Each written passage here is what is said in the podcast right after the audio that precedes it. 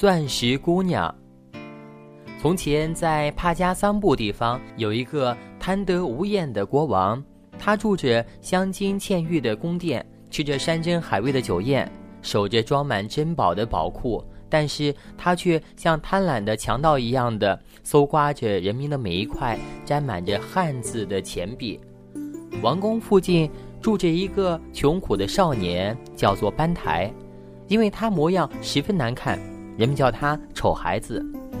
他从小失去了父母，两个哥哥又不愿抚养他，所以班台白天在市场拍手唱着乞讨歌，求的一点食物。晚间回到破木棚里，蜷缩在草穴里睡上一宿。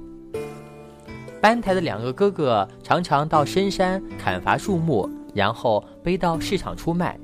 日子渐渐富裕起来，班台央求两位哥哥带他一起到深山伐木。有一天，他们来到一片离城很远很远的森林，砍倒树木，剁去枝丫，然后。两个哥哥拿出自己携带的食物，坐在石头上大嚼大喝。可怜的丑孩子什么吃的也没有，在一旁气愤地说：“哼，越是有钱的人手头越是吝啬。总有一天，我要是当了国王，就要把一切金银珠宝通通施舍给穷苦的百姓。”两个哥哥听着，拍着肚子哈哈大笑。说：“ 哈哈，弟弟，石头里打不出酥油来，你还是啃啃自己的手指头当点心吧。”丑孩子班台又饿又累，不知不觉酣睡过去。等他醒来的时候，天色已经灰暗了，大雨落个不停，霹雷在森林中滚动着。两个哥哥早已经是走得无影无踪了，他冷得瑟瑟发抖，在茫茫无边的森林里乱跑着。寻找回城的道路，忽然他看见了一只美丽的金雀鸟，被雷雨击落在地上，眼看就要断气了。他十分可怜这只小鸟，轻轻地捧了起来，小心地揣在怀里。由于它体温的暖和，小鸟苏醒过来，发出叽嘎叽嘎的鸣叫声音。少年高兴地说：“飞吧，飞吧，可爱的鸟儿，飞到你。”阿妈的怀里去吧，飞到你阿爸的窝巢里去吧。鸟儿展开翅膀，在少年的头上飞了三圈，才恋恋不舍地离去了。过了几天，在街头要饭，他忽然觉得有个人形影不离地跟着他，偷眼回头一看，天哪，原来是一位绝顶美丽的姑娘，披着金丝长衫，戴着钻石项链。不住地朝他微笑呢。少年是又惊又怕，想她不是国王的公主，就是贵族小姐，我若和她搭腔，就会招来灾祸。对，逃吧！于是他从人群中钻过去，一溜烟儿逃回自己的小木棚。从此，班台每次出门，姑娘都不停地跟在他后面，嘴里还痴痴地笑个不停。他失魂落魄，有时躲进酒店，有时藏到林卡，怎么也摆脱不了姑娘的纠缠。有一回，班台壮着胆子说：“高贵的姑娘呀，你如果是天上来的，就回天上去吧；如果是海里来的，就回海底去吧。你天天跟着我这又穷又丑的少年，使我连乞讨的路子都没有了。”姑娘上前几步，温存地说：“少年，你住在什么地方？我想到你家里看看。”班台大吃一惊，连连央告道：“我住的地方跟狗窝不相上下，实在没有一点儿可以看的地方。再说，这件事儿被你权高势大的父兄知道，我的脑袋儿就要搬家了，请你不要再跟着我啦。”少年七弯八拐地回到自己破旧的小木棚时，那个穿着金衫的姑娘已经在里边把东西收拾干净，等他多时了。姑娘笑盈盈地说：“在一切男人当中，你是最没有出息的。我对你十分钟情，自愿和你结为夫妻，你却把我当成吃人的老虎，满城到处逃奔。”丑孩子哭丧着脸说：“我身上没有穿的，口袋里没有吃的，哪里养得起你这云间落下的仙女呢？再说我长得又这么难看。”姑娘说：“你面貌虽丑，却有一颗金子般的心。告诉你吧，我叫帕拉马蒂，是森林中一个普通的姑娘。只要我俩一起生活，吃喝就用不着你发愁了。说罢。”抖开自己浓密的头发，用金梳子梳了几下，只听得满地发出清脆悦耳的响声。阴暗的木棚顿时处处光芒四射。原来从姑娘头发里掉下的全是珍贵无比的钻石。班台站在一旁，只管看得发呆呢。帕拉马蒂拾起钻石，用一块白绸子包好。递给少年说：“你把这些钻石卖给街上的商人吧。不过你要记住，千万不要讲钻石的来历，也不要提我的名字，因为除你之外，旁人是看不见我的。”少年班台把钻石揣在怀里，在走进一家四张木门的店铺中。商人看到了这些稀有的珍宝，惊奇的半天说不出话来，最后才结结巴巴地说：“少少年，你你这些钻石的价值可以买下整个的王宫，我这辈子是没法付清的。如果你一定要卖给我，那么我城里有一栋三层楼的房子，房子里有九间装满酥油、茶叶、青稞、肉类的仓库，我把。”这栋房子从屋顶的经幡下到门后的扫帚，通通交给你好了。于是商人陪同潘台查看了房屋和仓库，交接了所有的钥匙，两人就高兴地分手了。从此，在破旧的小木屋里，姑娘和少年共同过着愉快的生活。他们不愁穿，不愁吃，有时喝酒谈心，有时弹琴唱歌。渐渐的，班台丑陋的面容变得端正而英俊，他那瘦瘦的身子也一天天的健壮起来。凡是和他相识的人，无不惊奇的变化。有些好事的邻居悄悄到破棚附近偷听，听到有年轻姑娘的歌声和笑声，但从门口张望呢，又只有少年独自一个人。再说，商人得到钻石的事情呢，传到了国王的耳朵里。他马上派出一队士兵，搜走全部的珍宝，并把商人押进王宫。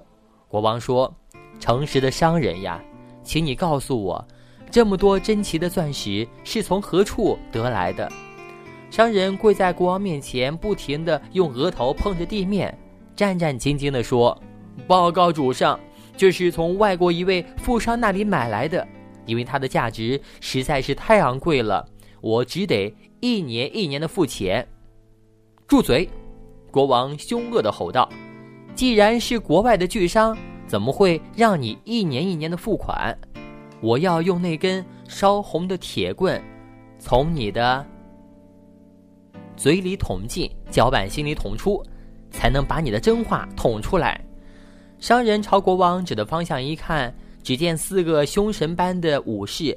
拿着一根烧得通红通红的铁条走来，他吓得几乎昏倒过去，只好承认钻石是从一个丑孩子那里买来的。国王命令商人三天之内要把少年找到，如果找不到，还得用烧红的铁条处死。商人找啊找啊，整整找了七天，怎么也找不到少年的影子，因为刚才说过了，少年的模样已经变了。国王说：“你这办事办不了事的家伙，我先给你打个印记吧。”他吩咐手下的武士用铁棍在商人的腿上烫了一下，痛的商人死去活来，当场签字画押，继续去寻找少年。一天，少年班台正从市场走过，看见商人拄着拐杖，愁眉苦脸。一瘸一拐的东张西望，他兴高采烈地跑过去，开心地摸着商人的长胡须。可怜的商人左看右看，终于认出了他，便流着痛苦的眼泪，把倒霉的经过呢原原本本的说了出来。少年对他十分同情，和商人一起去见了国王。国王说：“要饭的，你从哪里弄到这么多珍宝呢？”少年回答道：“国王呀，说起这些钻石的来历，真是有趣极了。有一次，我在很远很远的山里去拾柴火，然后呢，我看到了一棵很高很高的树，树上有很大很大的鸟巢。我想掏几个鸟蛋做午饭吧。我爬呀爬呀，爬上树顶。”看见鸟巢里有一把小石子，闪闪发光，赶紧抓起来带回家，卖给这位商人，才知道这些石头叫什么钻石。国王尖细的眼睛转了几转，假心假意地说：“我相信帕加桑布的百姓是不会欺骗自己的国王的。你们走吧，回家去吧，安安心心的过快活日子吧。”从王宫出来，少年暗暗庆幸，因为钻石的来历总算是瞒过了残暴的国王。谁知道没过三天，少年又被武士抓到国王那里。他一边走一边叫道：“国王呀，国王，我是半颗钻石也没有了。”这时，国王从黄金宝座俯下身来，和颜悦色地问：“少年，告诉我，在你破木棚里唱歌说笑的姑娘。”是从哪儿来的？原来少年从王宫出来的那一天呢，国王啊已经是派出暗探，侦查了他的情况。听了国王的话，少年大吃一惊。不过他还是笑嘻嘻的说道：“国王呀，请不要在穷人的身上寻开心了。我这要饭的乞丐，除了自己的影子，谁还会来作伴呢？”国王怒骂道：“闭嘴！”我要用烧红的铁条从你的口里捅进，脚板上捅出，把你的肠子里的石化给捅出来。说罢，一群魔鬼似的刽子手，有的把他掀翻在地，用牛皮条把他的手脚牢牢捆上；有的拿着烧得通红通红的铁条，比比划划，只等着国王一声命令。少年班台惊恐地闭上眼睛。默默地祈祷着，美丽的姑娘帕朗马蒂呀，我只能在另一个世界相见了。但是国王处死少年的命令被一阵清脆的笑声打断了。只见一个穿着金衣衫的俏丽女子，像一朵清风吹动的金云，飘到了国王面前。她那明朗的、纯洁的银铃般的笑。真是能够让死人重新复活，老人变得年轻。他对国王说：“我就是这位少年的妻子，你不要杀他，有事儿找我好了。”国王瞪着一大一小两只眼睛，连声喊道：“可惜呀，可惜！这么美丽的女子却嫁给一个要饭的穷人。来来来，就留下来做我的妃子吧。”说完，就伸出长满汗毛的胖手去拥抱。帕朗马蒂姑娘，姑娘却像一只灵巧的小鸟，咯咯地笑着，飞快地跑着，一会儿在东，一会儿在西，一会儿跳上宝座，一会儿绕过台阶。国王就像一只笨拙的狗熊，不是踢倒椅子，就是碰破了额头。看着国王的丑态，不但少年班台非常开心，那些侍从武士也捂住嘴巴，暗笑不止。帕拉马蒂站在国王的宝座上，指着累得直不起腰的国王，笑嘻嘻地说：“国王呀，如果您想得到钻石的话，快快趴在地上捡吧。”说完，抖开自己又浓又密的头发，用金梳子不停地梳着，一颗颗金光闪闪的钻石，叮叮当当的在殿堂上飞溅。国王高兴地狂叫起来：“侍从呀，武士呀！”快快帮我捡钻石呢！他们在地上爬来爬去，想抓住那些乱蹦乱跳的小宝贝，但是钻石抓到手里，就像雪花落在湖面上，无声无息就消失了。他们累得东倒西歪，也没有得到一颗钻石。而帕朗马蒂和少年班台也早已从王宫逃跑了。国王暴跳如雷。命令出动所有的兵士，一定要把少年和他的妻子抓回来。再说，帕拉马蒂回到小木棚，对班台说：“告诉你吧。”我就是你在森林救活的那只鸟儿。现在既然被贪心的国王看到了，他一定会派兵来抓人。今夜你快快赶到我姐姐艾扎马蒂那里，把那个奇妙的蜂箱借来，接着交给他一只宝石戒指，嘱咐了种种寻找艾扎马蒂的方法。少年就匆匆出发了。他按照姑娘的指点，一直朝东走啊走啊，翻过了白雪覆盖的高峰。越过了喷珠吐玉的江河，走进一座很大很大的森林。森林里长满了檀香树、红松树、白桦树，还有各种各样的果树，灿烂夺目的鲜花。无数他见过或者没有见过的鸟儿，有的在翩翩起舞，有的在林间嬉戏，有的在互相追逐，有的在林间云间盘旋，五颜六色的羽毛。使人眼花缭乱，此起彼伏的鸣叫着，好像是节日一样的喧闹。少年穿过森林，看到了一座珊瑚砌成的宫殿。他走上了第一层楼，那里有许多穿绿衣服的姑娘在叽叽喳喳地说笑着。他按照帕朗马蒂的吩咐，用宝石戒指在每个人面前晃了一下，踏着玉石楼梯登上二楼。那里又有许多穿着金衫的美女在高高兴兴地跳着唱着，他又按照帕朗马蒂的吩咐，用宝石戒指在每个人的面前晃了一下，登上三楼。三楼上摆着一把金椅，椅子上面呢放着一只宝石镶嵌的小箱子。他又按照嘱咐啊，朝金椅做了三个揖。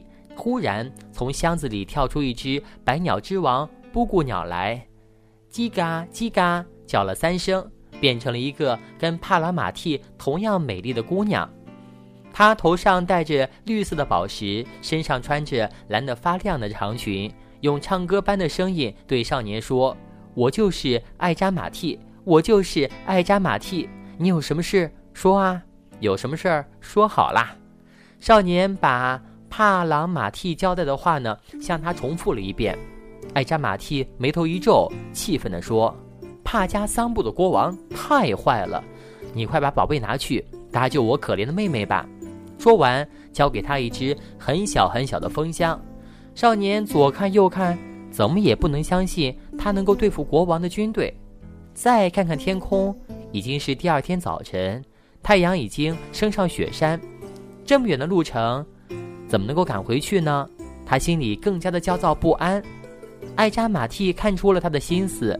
给他披上了一件羽毛缝制的衣衫，用嘴轻轻一吹，少年就像长上仙鹤的翅膀，飞过森林，飞过雪山，飞落在自己的破木棚旁边了。这时，国王的几千卫队正带着刀枪发出狂叫，把小木棚围得水泄不通。帕拉马蒂得到了奇妙的风箱，心中十分高兴。他走出小木棚，对国王的卫队说：“士兵们，你们快回去吧，回去吧！你们还不撤走的话，我叫你们耀武扬威的来，东倒西歪的逃跑。”国王的卫队长不听姑娘的劝告，命令兵士们冲锋。帕拉马蒂非常生气，打开了奇妙的风箱，朝国王的卫队不停地扇动着。只见一股股强劲的飓风啊！就把他们吹的是东倒西歪的，有的跌落在水沟，有的紧钉在墙壁上。大家见识不好，用刀矛当成拐杖，用弓箭支撑身子，通通的调转身来逃命去了。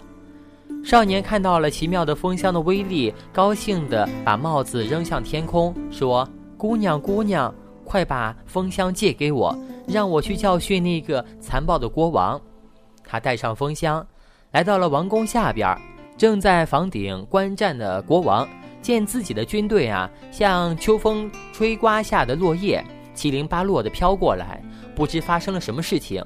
少年一手叉腰，一手指着国王骂道：“你这吃山不知饱，喝海不解渴的暴君，还威风些什么？”